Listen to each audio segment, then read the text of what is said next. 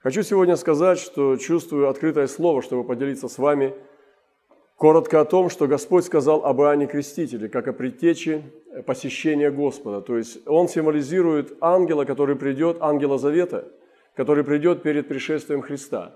И прежде чем Христос пришел на эту землю через Деву Марию, Господь послал своего ангела по имени Иоанн. И написано, что это придет ангел Завета.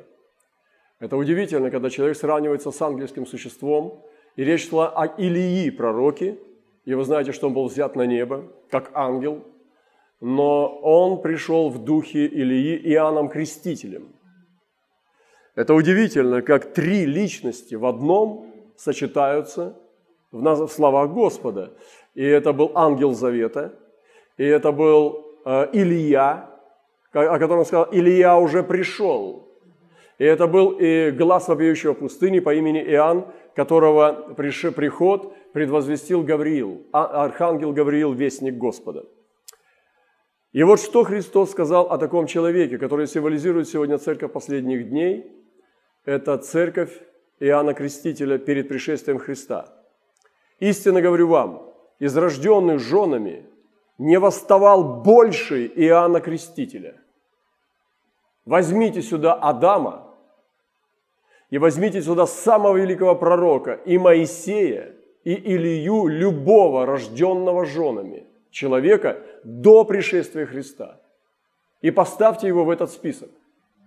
И Иоанн Креститель был больше рожденного женами. Я хочу даже записать сюда и Авраама в том числе.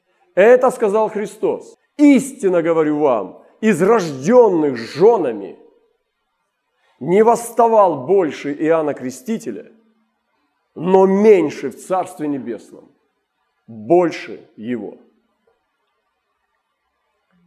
Как это понимать?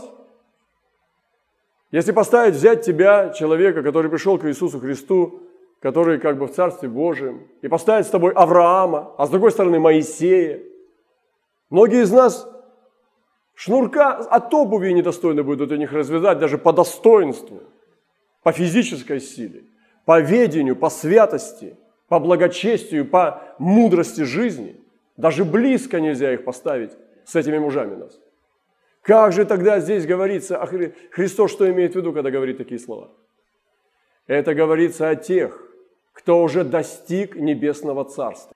Это говорится не о том, что мы здесь думаем, чувствуем и верим, потому что у нас иногда теории, они выходят за рамки практики. И мы говорим хорошие слова, но они в нашей жизни не работают. Такие, как «Иди радуйся, ты спасен», но, говорит, жатва прошла, кончилось лето, а мы не спасены. Но Иисус сказал дальше ключ. Как это можно привести в реальность? И Он говорит, «От дней же Иоанна Крестителя до ныне – Царство Небесное силой берется, и употребляющие усилия восхищают его. Итак, стать рядом с Иоанном Крестителем, или, может быть, даже быть больше его, как здесь написано, мне, правда, страшно говорить такие слова, но это сказал Христос, можно только лишь одним путем, через употребление усилий восхитить Царство. Поэтому нельзя расслабляться. Вот почему я хочу требовать, чтобы люди сидели не развалившись на слове. Потому что только что мы говорим здесь, это очень серьезно. Мы должны кушать пищу не для пресыщения, а для укрепления. Блажен народ тот, у которых князья едят не для пресыщения, не для рта. Многие люди делятся на две категории, я говорил. Одни едят для рта, потому что вкусно, не думая о том, что у них растет живот они используют калории меньше, чем потребляют. Поэтому это все выпадает вниз. А другие для подкрепления. Они не для рта едят еду. Они едут, едят еду для получения силы, для высших целей. Поэтому они живут не для рта и не для живота. Они живут для высших целей. Они настоящие воины Христа. Как это всех нас припаяшет, и пусть пояс наш будет соответствовать нашей набедренной кости, чтобы мы могли ударить по костям и такой же поезд иметь. Потому что в Царстве Божьем сегодня Господь хочет, чтобы мы бежали. Написано так, бегите, чтобы получить. Чтобы мы могли заползать на гору, чтобы мы могли хвататься, как Иоаннафан хватался за камни и полз, чтобы поразить филистимлян. Сегодня каждый из нас должен двигаться, в том числе и физически. Как мы можем двигаться на миссии, если мы не можем ходить? Если мы не можем бегать? Если мы не можем подняться на третий этаж? Я не говорю сегодня о больных людях. Я говорю сегодня о тех, кто себя запустил. И Писание говорит, чтобы мы силой брали Царство Небесное и употребляли усилия для восхищения Его. Во имя Иисуса будьте благословенны. Держите себя в руках. Держите себя в порядке, чтобы нам ходить, торжествуя по этой земле. Очиститесь, осветитесь, и приблизит вас Господь. Сегодня я хочу зачитать откровение, которое было нам послано. Это свежее откровение от Господа. Вижу огромный краеугольный камень. Как я благодарю Бога за наших пророческих людей. На него складывались такие же, только другие, высеченные, без содействия рук человеческих. Тот, что был в основании, огромный краеугольный камень, он был высечен из скалы. И на них складывались уже другие, которые разбивались об этот камень, а потом их только корректировали под тот большой. Видите, все по слову. Надо разбиться, потому что тот, кто не разобьется, на того камень упадет и раздавит. Это говорится о том, что когда мы приходим к Господу, мы разбиваемся как личность. Мы сокрушаемся пред Ним духом. Мы становимся нищими пред Ним, чтобы Он нас собрал и восстановил в свой образ. Но если мы этого не сделаем, камень упадет на нас и раздавит, как написано, о грядущих судах. И это говорит о суде. И так здесь написано, что это правильное откровение по слову. Почему я сейчас объясняю его? Эти камни, которые разбивались, были братья и сестры. Хотелось видеть их лица, но они были сокрыты. И только писалось имя, которое было написано на незнакомом языке. Вы видите, это собрание тех откровений, которые мы сегодня с вами имеем. Оно прям собрано, все эти откровения. Правда, были те камни, которые так и не поддавались корректировке. Их складывали отдельно, складывались недалеко на неопределенное время. Вот, люди, которые не являются святилищем. Они складываются для суда, потому что они не покорились камню. Я призываю всех христиан не играться в Евангелии.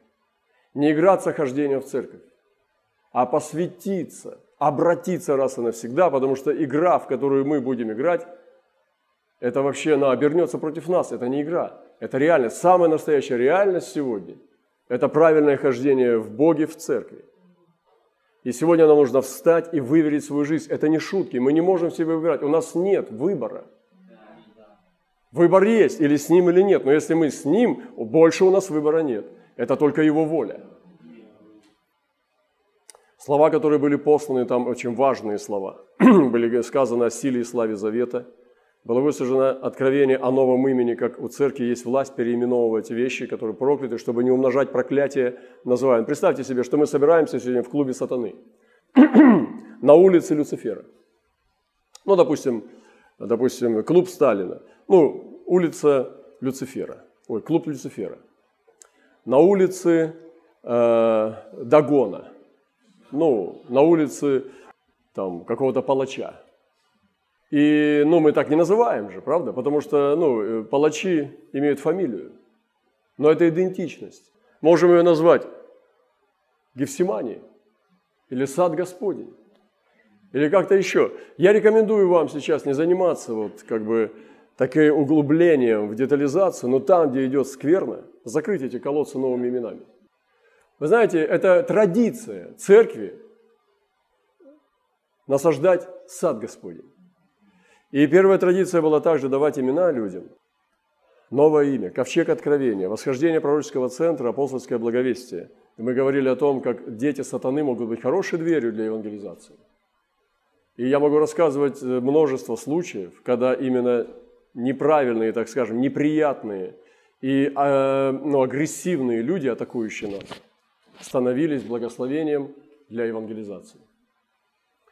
И мы не должны пускаться в поисках сынов мира, удобных для нас, которые будут э, очень симпатичны и для нас, чтобы начинать им благовествовать. Мы можем брать самого атакующего, самого агрессивного сатан, сатаниста и, по, и по, через него зайти в сферу Евангелия. Поэтому просите у Бога детей дьявола тоже навстречу. Это апостольская благодать. Вы изгоните беса и войдете в чудо. Мы продолжаем это учение. И речь шла о том, как э, ложное священство Илия, когда его дети, они э, спали с женщинами в святилище, они брали мясо, воровали пожертвования, и когда сам Или отекченный, тяжелый, они сманипулировали ковчегом, когда на них напали филистимляне, и они взяли ковчег как колдовство и понесли его на поле брани, и там Израиль, земля расседалась от того, как они кричали – но филистимляне испугались, но однако вступили в битву, и Господь даровал победу филистимлянам, хотя ковчег Господень был с израильтянами. Видите, манипуляция не сработала. Мы не можем манипулировать Божьим присутствием. Мы не можем брать атрибуты Бога и думать, что Бог будет с нами, потому что это не идол. Это так делают язычники. Они берут разные фетиши, берут с собой в дорогу, в поездки, разные атрибуты, думают, что это сработает. Но у Бога не так. Или Бог с тобой, или его с тобой нет. И они взяли самое святое, они взяли ковчег Божий, пришли с собой, и у них забрали, это был позор. И у израильтян забрали ковчег, вы представляете, они похитили сердце. Когда Илию донесли, что ковчег Господень в руках врага, он упал со своего стула, я не знаю, там высота там была-то какая, и сломал хребет, вот это да. Очень неспортивный человек был и умер. Невестка узнала одного из сыновей, что так произошло, и она родила.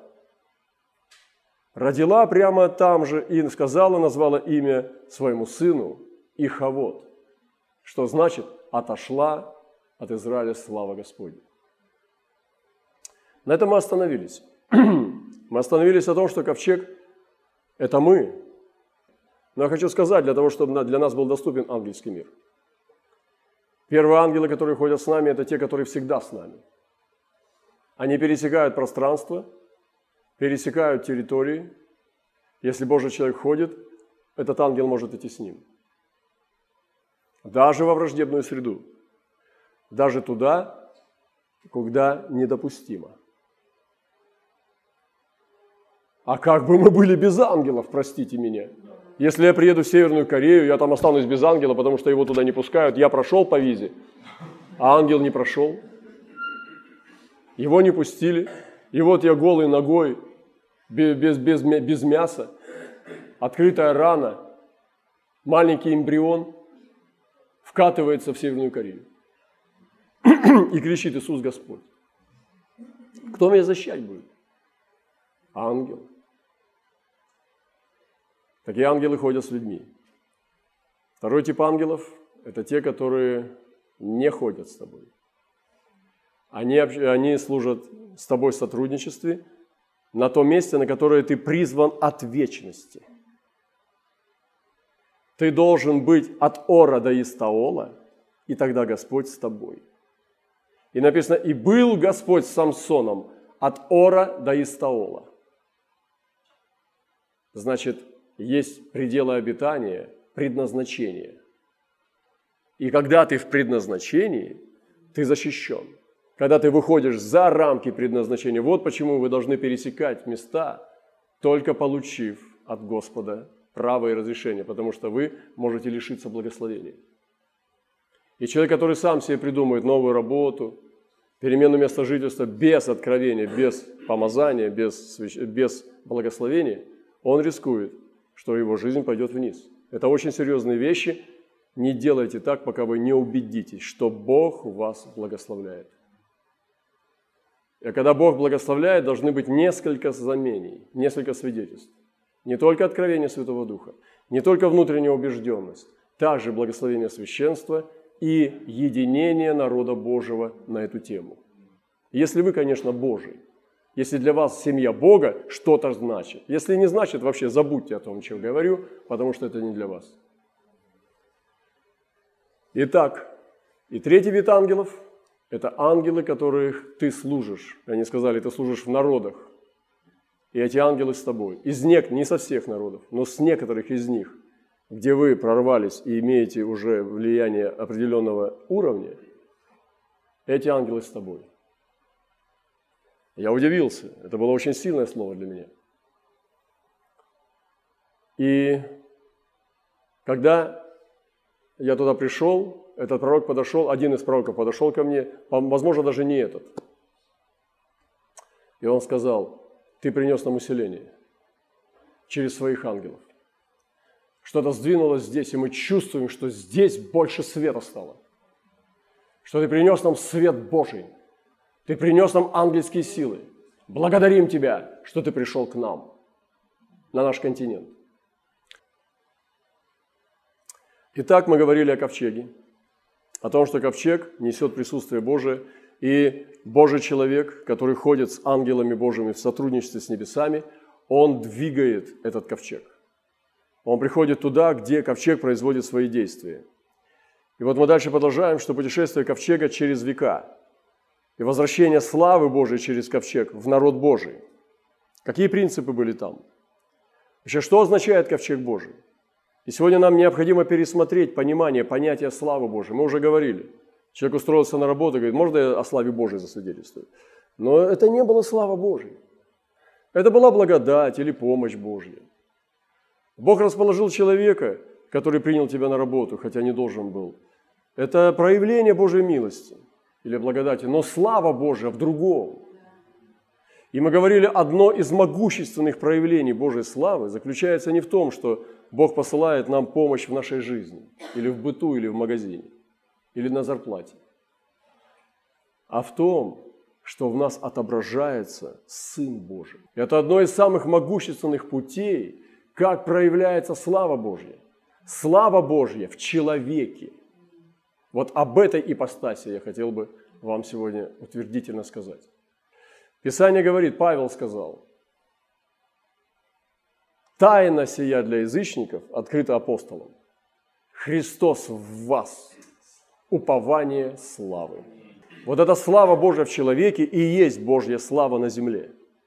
Она входит в Божьего человека, начинает внутреннюю работу благодати по преобразованию потерянного рая Адамом Ветхим и возводит его в последнего Адама, который может сказать вместе с Павлом слова «И уже не я живу, но живет во мне Христос. И вот ковчег Божий совершает работу изменения земли, изменения атмосферы на земле. Это Божье присутствие, которое нес ковчег Ветхого Завета в народы, когда филистимляне арестовали этот ковчег по причине греха Израиля. Но они приняли Божье присутствие, которое не принесло им никакой пользы, которое нанесло им непоправимый ущерб. Поэтому для грешника слава Божья – это смерть. Для грешника слава Божья – это ужас и суды. Поэтому не провозглашайте на грешника славу Божью. Достигайте, чтобы эта слава Божья была с Божьим народом. Ковчег символизировал Божье присутствие Бога, сидящего на херувимах. И когда вы читаете о ковчеге Завета, именно эта ипостась Бога провозглашается там – Бог, сидящий на херувимах, то есть Саваоф, правящий, вождь воинства Господня. Когда мы читаем о херувимах, это не только слава поклонения. Когда мы читаем о херувимах, мы также читаем о духовной войне. Потому что тот, кто сидит на херувимах, наклоняет на небеса и несется на землю, стреляя огненными стрелами. Здесь мы видим именно воинствующую сторону ковчега. Когда он приходит филистимлянам, и они забирают, арестовывают этот ковчег, они думают, что они могут прибавить к себе мнимое благословение Израиля, забрав у него сердце. Они думают о том, что они сейчас будут благословлены. Но произошло ужасное. Они принесли его в храм Дагона, Дагон сначала упал, лежал лицом перед ковчегом, ниц, он его положил, Господь, а потом с посвященными руками, ногами и головой. И они тогда его убрали, поняли, что эти э, две личности никогда не будут примиримы. Господь всегда будет опускать, унижать и разрушать догона. Суды Божьи для мира за то, что они вероломно прикасались к ковчегу, начались. И поразил он жителей Вифсамиса за то, что они заглядывали в ковчег завета Господня, и убил из народа 50 тысяч 70 человек, и заплакал народ. Убил через ковчег. И заплакал народ, ибо поразил Господь народ поражением великим. И сказали жители Вифсамиса, кто может стоять перед Господом, сим святым Богом, и к кому он пойдет от нас? Видите, когда мир вторгается в церковь, как Бог будет судить мир? Когда он вторгается, начинает его судить, начинает работать с Божьим присутствием, начинает атаковать Божье присутствие, начинает запрещать молитвы, запрещать собрания. Это очень серьезно. Когда Церковь Божия благословляет город, ее бьют по рукам, бьют по сердцу, бьют по душе плетьми, разве Бог будет молчать на эти вещи? Это очень серьезно. И хотя мы за себя не сражаемся сами, мы не мстим, но тем не менее мы понимаем, чем это закончится.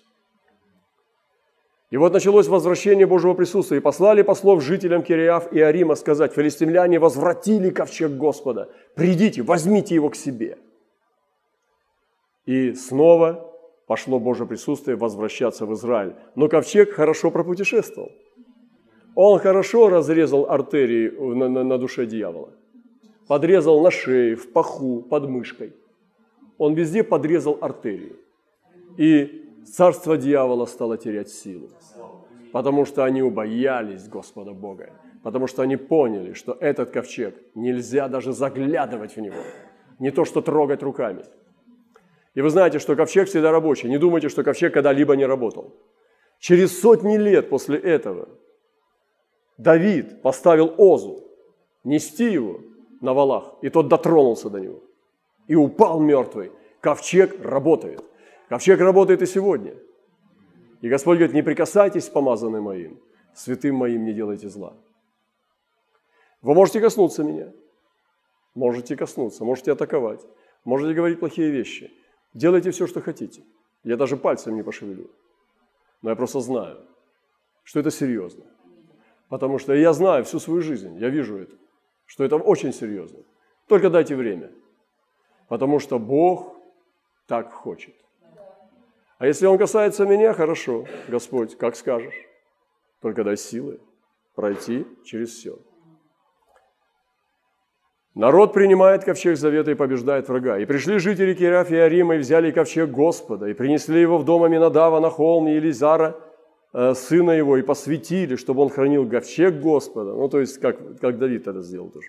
С того дня, как остался ковчег Кириаф и Ариме, прошло много времени, лет двадцать. Но они забрали ковчег у врага, но не внесли в святой город.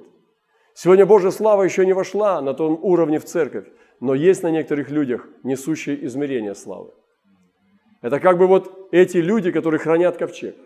Эти люди, которые, может быть, они не совсем церковные, они не вписываются в деноминационализм, в, конфу, в как его, конфессианство или конфуцианство. Они не вписываются в организованную церковь, они находятся странными. Вот у них в доме или на сопочке ковчег лет на 20. И они благословенны. Ох, как они песни поют звонко по утрам. У них такое хорошее настроение, потому что в присутствии ковчега нет болезней. В присутствии ковчега есть хлеб с маслом. В присутствии ковчега есть какие-то вещи, которые всегда показывают признаки жизни. И это благословение – жить в присутствии ковчега.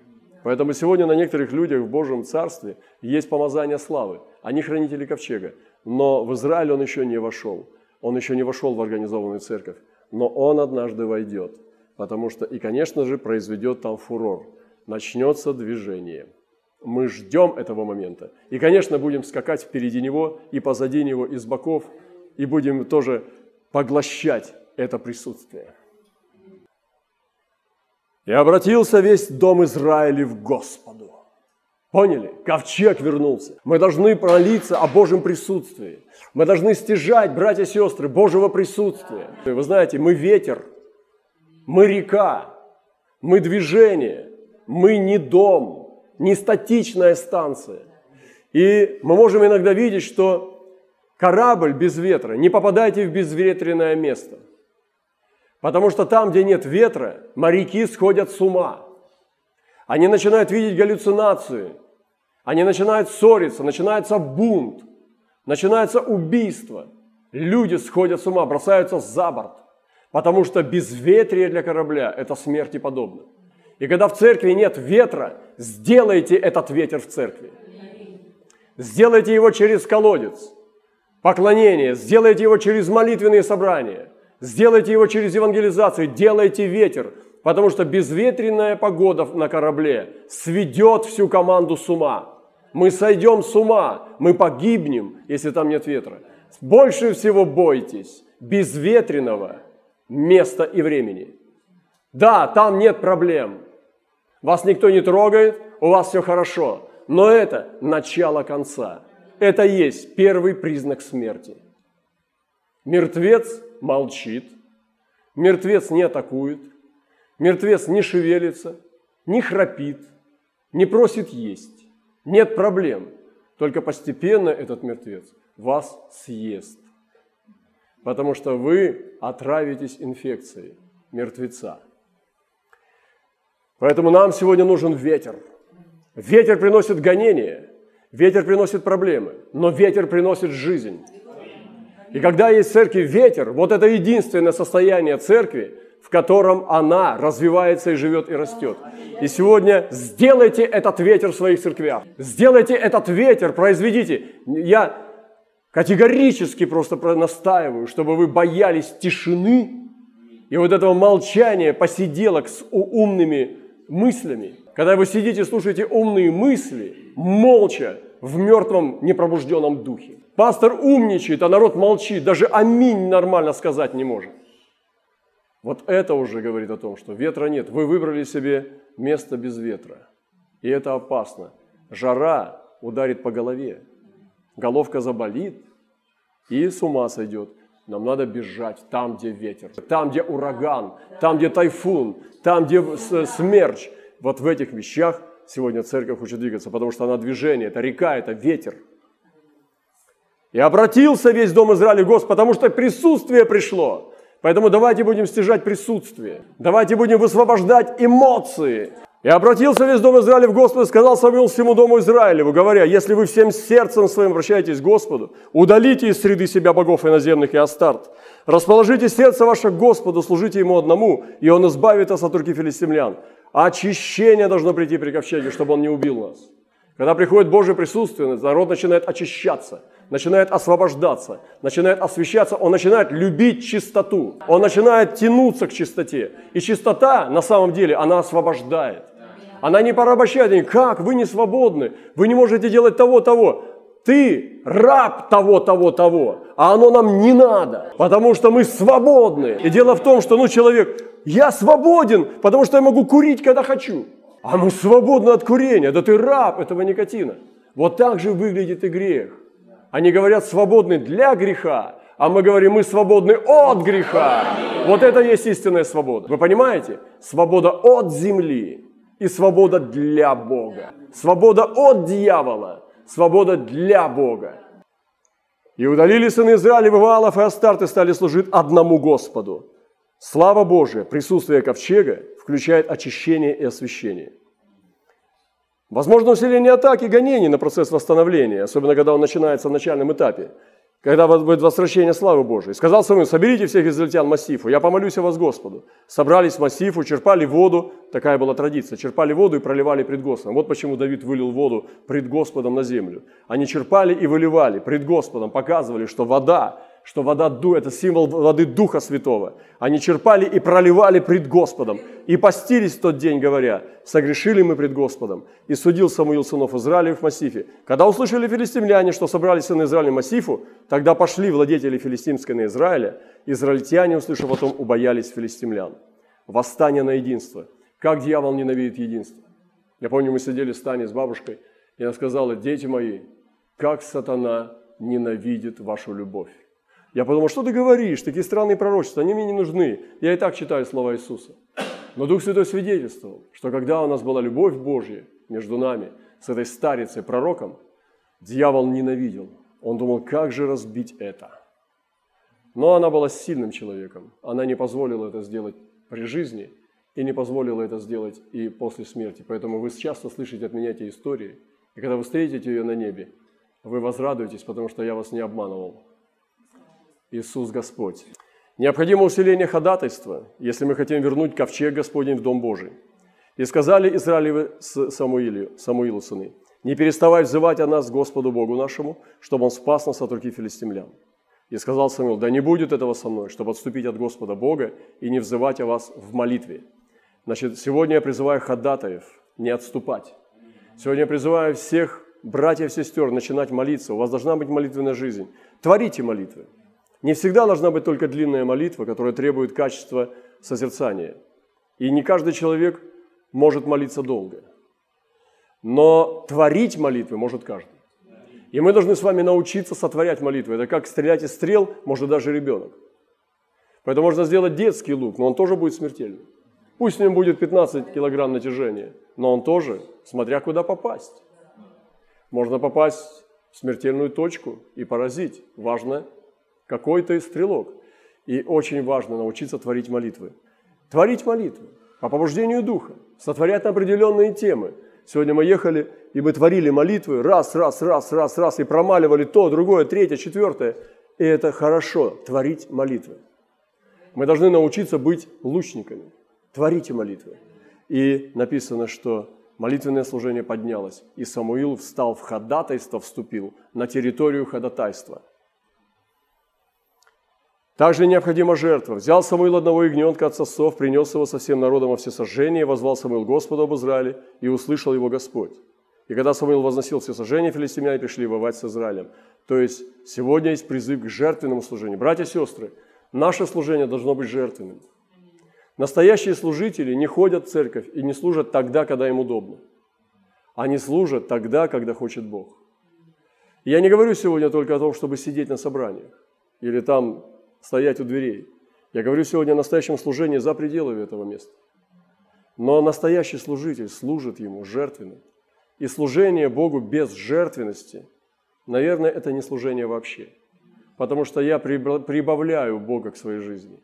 Мне неудобно, я отступаю. Мне удобно, я прибавляю. И таким образом я выбираю себе служение. Я не знаю, мне кажется, что Господь не называет это служением вообще. Потому что когда у тебя есть время, ты ко мне пришел. Я не называю это дружбой. Если у тебя нет времени, ты ко мне не идешь. Я не называю это любовью. Потому что любовь и дружба – это жертва. И она проверяется жертвой. Насколько жертвенно твое служение? Сколько стоит твоя жертва? Что это, телец, тысяча тельцов, овен или курица? Или лягушка? Или кузнечик? Сам определись, что для тебя служение Господу. Когда ковчег приходит в Израиль, приходят знамения от Бога, как ответ на послушание. Господь возгремел в тот день сильным громом над филистимлянами, навел на них ужас, и они были поражены пред Израилем. Народ Божий победит силой Бога. И выступили израильтяне из Массифы, и преследовали филистимлян, и поражали их до места под Вивхором. Слава нашему Господу! Наконец-то! Ковчег уже с ними. Ковчег уже не манипуляция. Ковчег вернулся в ту землю, где он должен быть, и народ выходит уже без ковчега, потому что ковчег внутри них. Они начинают двигаться сами, как ковчег. И вот этот переход должен произойти, чтобы не мы не носили Божье присутствие с собой и призывали Его присутствие к себе, когда мы собираемся, а чтобы мы были Божьим присутствием. И Израиль здесь становится Божьим присутствием. Он сам несет в себе. Израиль здесь переходит на уровень ковчега самого. Ковчег стоит там на горе. Но сам Израиль двигается, как ковчег Господень. Слава нашему Господу! И взял Самуил один камень, поставил между массифой и между сенами, назвал его Авен Изер и сказал, до сего места помог нам Господь. Так усмирены были филистимляне, и не стали более ходить предел Израилевы. И была рука Господня на филистимлянах во все дни Самуила. Этот камень был памятью. Мы должны сегодня не забывать, что Бог делает с нами откровение Его, победу Его, провозглашение, наши обеты, клятвы мы должны держать в своем сердце, как камень Эбенезера. Что Господь делает с нами и что Он делал. Слава Ему во веки. Но это еще не все. Я заканчиваю уже эту часть. Это еще не все. Израильтяне не остановились на том, что они выгнали филистимлян. Они возвратили города и пределы. Братья и сестры, давайте вернем все, начиная от Новокузнецка, Барнаула и многие другие места. Вернем дары, вернем людей, отпавших, отступивших. И возвращены были Израилю города, которые взяли филистимляне у Израиля, от Акарона до Гефа, и пределы их освободил Израиль от рук филистимлян. И был мир между Израилем и Мариями. Мы вернем похищенное. И здесь заключение. «И был Самуил судьей Израиля во все дни жизни своей. И с года в год он ходил и обходил Вифиль. И был Самуил судьей Израиля во все дни жизни своей». То есть дары Бога на пенсию не уходят. Уходят на пенсию пр пр профи. А дары Бога, как Моисей, Авраам, Павел. Представьте, Павел на пенсии. Павел, помолись за меня, брат. Я на пенсии. А это кто был? Это был Павел. А часто я Павел Петрович теперь. На вы, пожалуйста. Все, Павел на пенсии. Мы не можем такого себе представить. Иоанн, ученик Иисуса на пенсии. На острове Патмос. 90 лет его вносили под мышки – Э, ставили э, э, перед народами, он говорил, дети, да любите друг друга, новую заповедь даю вам.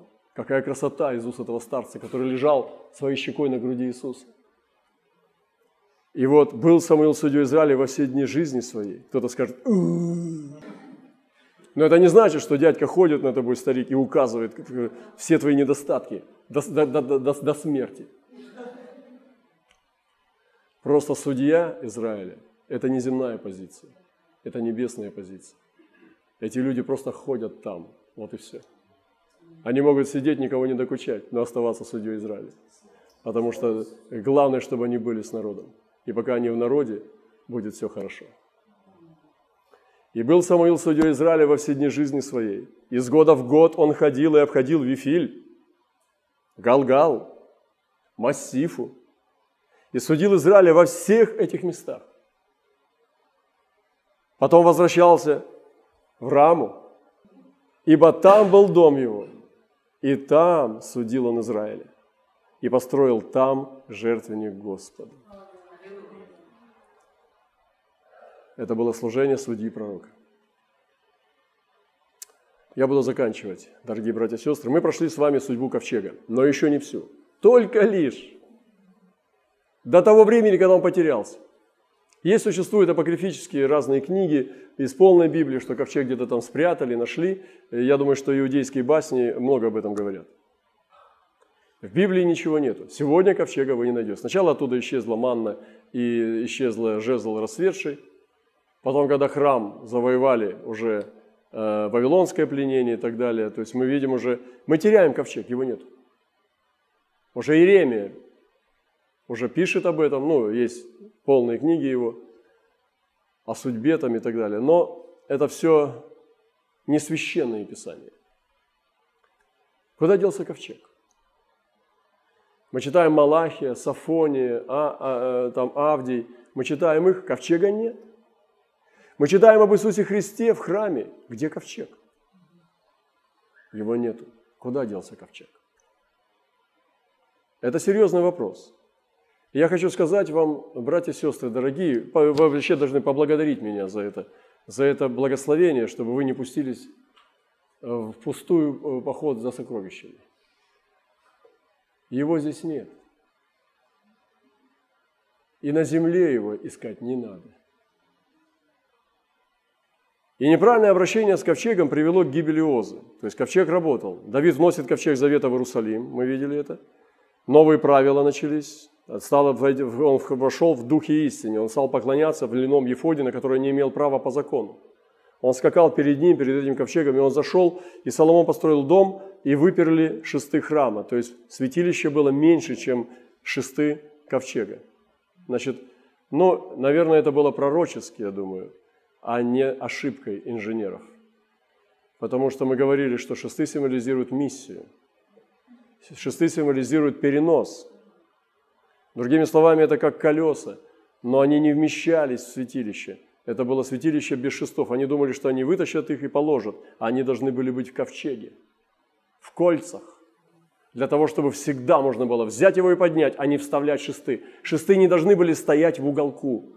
Как это самое, эти, как их, гордины. Шесты должны были быть в кольцах ковчега, что можно было взять и понести. Это говорит о миссии. Израиль перестал заниматься миссией. И они выпирали из-за штор. То есть они, была такая выпуклость на шторах, и думаешь, какое-то неустройство, что-то не так. И сегодня мы понимаем, о чем Павел пишет, что Израиль до времени отпустил Бога, который пошел к язычникам, ради язычников. И новые правила сегодня – это в духе и поклонении обретать ковчег завета. Соломон вносит его в храм, и он исчезает при переходе в Новый Завет. В Новом Завете ковчега нет. Он исчез. И ковчег завета является сегодня нам уже в книге Откровения. Мы находим упоминание о нем в книге Откровения. И Откровение рассказывает нам о ковчеге завета такими словами. Второе горе прошло, вот идет скоро третье горе. И седьмой ангел вострубил, раздались на небе громкие голоса, говорящие, «Царство мира сделать царством Господа нашего Христа и будет царствовать во веки веков». Видите, помните, мы читали место? Первое горе прошло, за ним еще идут два горя. Господи, дай нам пережить одно горе. А вот теперь написано, второе горе прошло – Неужели второе еще бывает, Господи? Там нам одного только хватает вообще уже. Но уже и второе горе прошло. Ничего себе, вот это мы крепыши. И вот скоро идет третье горе. Но я говорил уже, что одно горе за горем тяжелее предыдущего. Я думаю на самом деле, что мы в первом горе находимся. Мы его не прошли. И это, конечно, не пандемия. Пандемия – это семечки лютики, васильки, бабочки, мотыльки. Настоящее горе, оно тебя испытывает до смерти.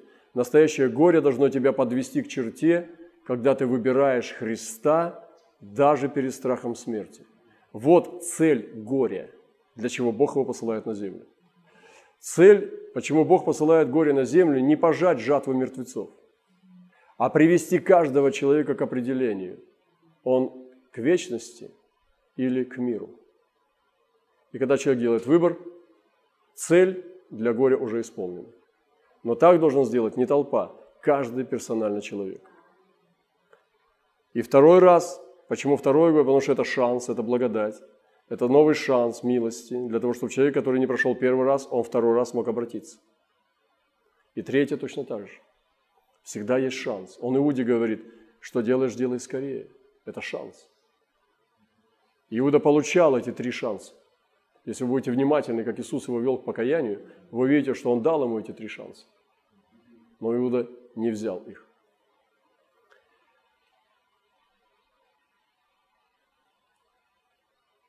Я буду заканчивать. Седьмая труба – высвободить хвалу на небесах и на земле для бдящих. Мы сейчас говорим о присутствии ковчега. Я хочу, чтобы мы забили эту тему, поняли и закрыли ее, потому что она как раз и откроется. 24 старца, стоящие перед Богом на престолах, пали на лица свои, поклонились Богу, говоря, «Благодарим Тебя, Господи Боже Вседержитель, который есть и был и грядешь, что Ты принял силу Твою великую и воцарился». Славословие. «И расцвирепели язычники, пришел гнев Твой, и время судить мертвых дать возмездию рабам, пророкам и святым, боящимся имени Твоего, малым и великим погубить губивших землю». Воцарение Бога приводит язычников в ярость и высвобождает гнев и суды. И отверся храм Божий на небе, Слушайте, братья и сестры. И явился ковчег завета его в храме его. И произошли молнии и голоса, и громы, и землетрясения. И вот очень интересно вам на засыпку, потом мне расскажете, что это значит. И великий град. Конечно же, это не град с теннисный шарик. Где-нибудь в Австралии. Здесь говорится о другом. Что же это за великий град? Итак, явление ковчега в храме на небе. Что там за храм? Где мы читаем о храме? Когда мы видим престол неба, когда Иисус Христос, Он э, показ, пришел к престолу, и там были 24 старца, там был престол, там были ангелы, там был Иисус. Где там храм? И отверзся. Он был сокрыт до времени, пока не пришли эти печати, пока седьмая печать не открылась. Мы читаем о том, что открылась это, то есть труба, труба, вострубил. И тогда открылся храм, явился ковчег завета в храме его – и произошли молнии. Это будет откровение ковчега. Будет откровение ковчега. И произойдут молнии, голоса, громы, землетрясения, великий град. Я так благодарен Господу, братья и сестры, искренне, что наша жизнь не будет спокойной на этой земле. Мы будем с вами впечатлены. Мы будем с вами встряхнуты. Мы будем постоянно стимулированными грядущими событиями, и мы будем видеть все больше и больше исполняющимися книгу «Апокалипсис».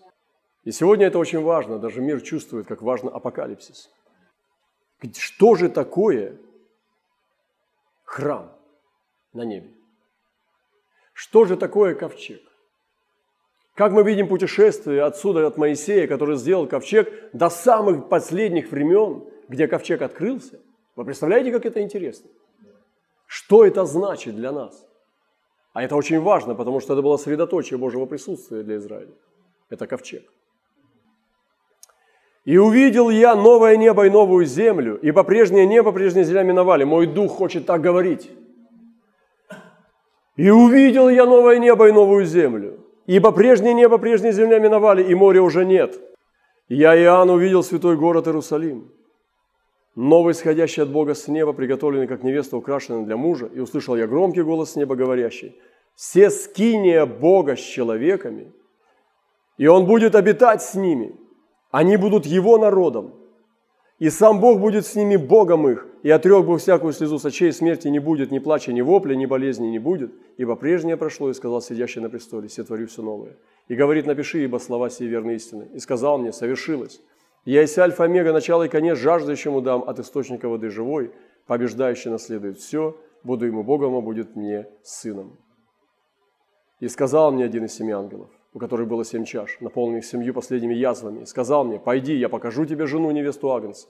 И вознес меня в духе на высокую гору и великую, и показал мне великий город, святый Иерусалим, который не сходил от Бога с неба. Он имеет славу Божью, и светило его подобно драгоценнейшему камню, как бы камню яспису кристаллоидному. Он имеет большую высокую стену, имеет 12 ворот, на них 12 ангелов, на воротах написаны имена 12 колен Израилевых. С востока трое, с севера трое, с юга трое, с запада трое – Стена города имеет 12 оснований, на них имена 12 апостолов Агнца. Храма же не видел я, ибо Господь Бог Вседержитель есть храм его и Агнец, и город не имеет нужды ни в солнце, ни в луне для освящения своего, ибо слава Божия осветила его, и светильник его Агнец. Так вот, дорогие братья и сестры, ковчег вошел в новую формацию. Господь Бог и Агнец явятся в городе. И это есть скиния. Скиния – это путешествующее присутствие. Скиния – это палатка. И этот город есть скиния. Это встреча, это место встречи, место соединения. Это скиния Бога с человеками. Это был громкий голос с неба – и он будет обитать с ними, и они будут его народом. И написано также здесь так, что великий город Иерусалим, который не сходил с неба от Бога, имеет славу Божью. Храма я не видел, ибо Господь Бог есть храм его. Итак, в городе небесном Иерусалиме будет храм. Вот куда делся храм. И храм его сам Бог и Агнец. То есть мы будем в Боге, в храме Его. Мы, соединенные со Христом, невеста Агнца, покоримся Отцу и войдем в Бога. Мы войдем в храм Его. В небесах сам Бог – храм. Вы когда-нибудь слышали эту ипостась Бога? Я не слышал. Я как будто всю жизнь проверил. Меня никто этому не учил, что сам Господь есть храм. Я еще раз читаю. Храма же я не видел, ибо Господь Бог Вседержитель, храм Его и Агнец. Поэтому сегодня слава Божия вместо солнца, вместо светильника Агнец, А спасенные народы будут ходить во свете Его, и цари земные принесут в Него славу и честь. Ворота не будут запираться ни днем, а ночи не будет. И принесут в Него славу и честь народов, и не войдет ничто нечистое, никто преданный мерзости лже, только те, которые написаны у Агнца в книге жизни. Поэтому, дорогие братья и сестры, Господь и Агнец – это храм Божий, а соединенный Христос и Церковь – это ковчег завета на небесах. Вот куда делся ковчег. Мы есть с вами, соединенные со Христом, ковчег завета. Поэтому скажите всем поисковикам, чтобы не искали, а шли в новозаветнюю церковь Христа.